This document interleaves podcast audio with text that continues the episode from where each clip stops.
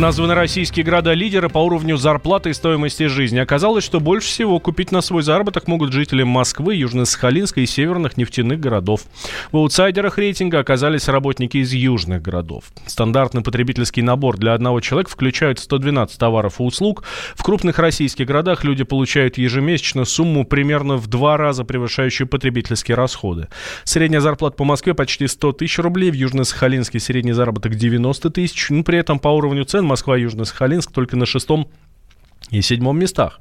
Профессор Института социально-экономических проблем народонаселения Академии наук Вячеслав Бабков утверждает, что на севере люди больше откладывают, чем тратят. В Москве пенсии значительно выше, чем в Сахалинской области. Хотя там северные надбавки есть. В общем, в Москве бизнес развит э, гораздо выше. Вот, доходы, так сказать, от собственности в Москве выше. Поэтому, когда в целом мы собираем в домохозяйство все виды доходов, да, и потом делим на количество членов домохозяйства, то получаем среднедушевые доходы.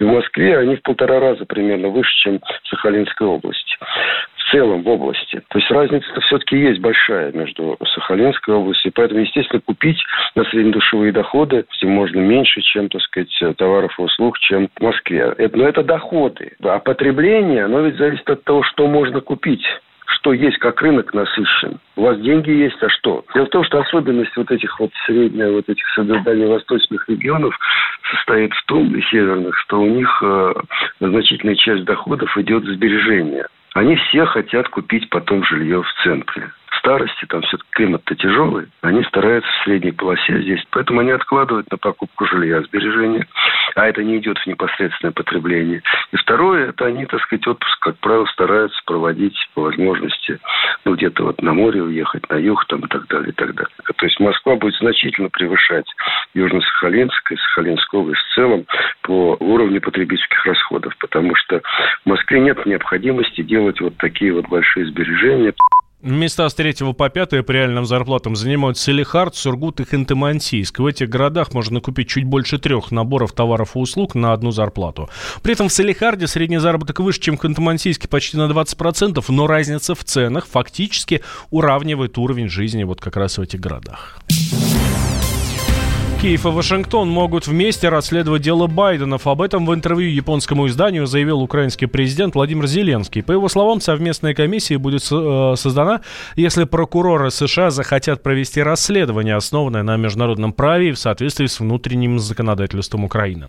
Ранее в Киеве появилась петиция к президенту страны с требованием обнародовать стенограммы переговоров Петра Порошенко с официальными американскими лицами. Автор документа считает необходимым опубликовать расшифровки за весь период правления бывшего украинского лидера.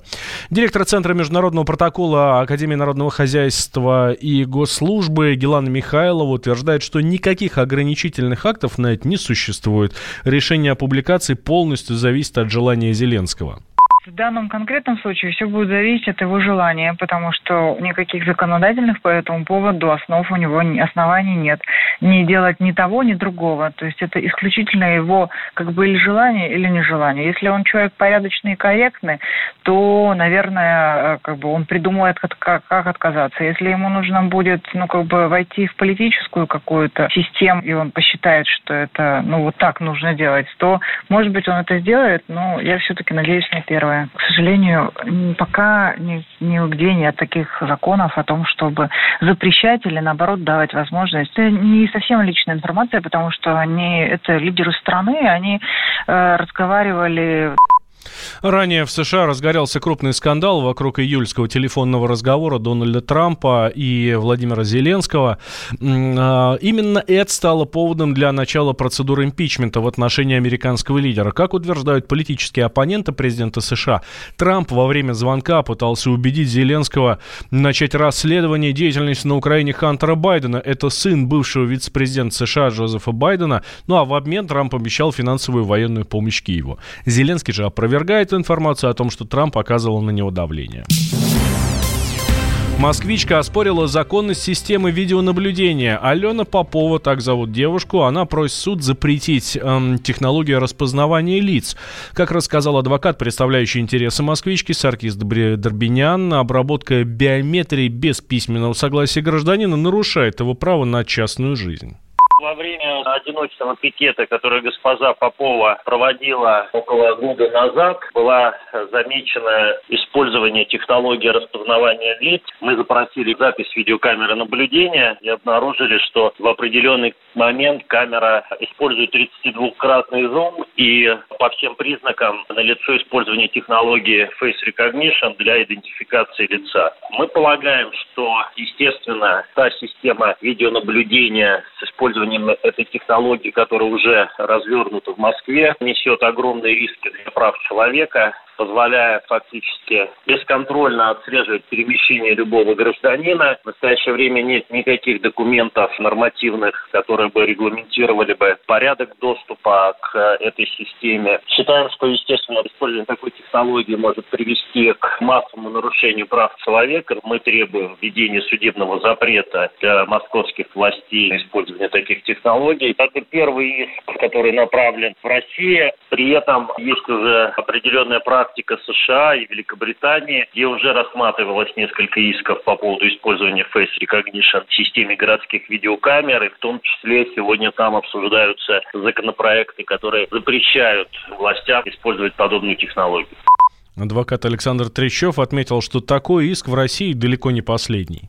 Каждый из нас имеет право на свободу перемещения, передвижения, и никто не может подглядывать, подсматривать за нами. И то количество камер, которые стоят на дороге, на улицах города, и которые власть оправдывает тем, что они нужны для того, чтобы защищать нас, это не соответствует действительности. Камеры, всякие системы распознавания лиц в банках, в магазинах, конечно, это незаконно. И, конечно, количество исков будет большим. И с точки зрения закона эти иски обоснованы. Не факт, что Попову удастся выиграть в российском суде.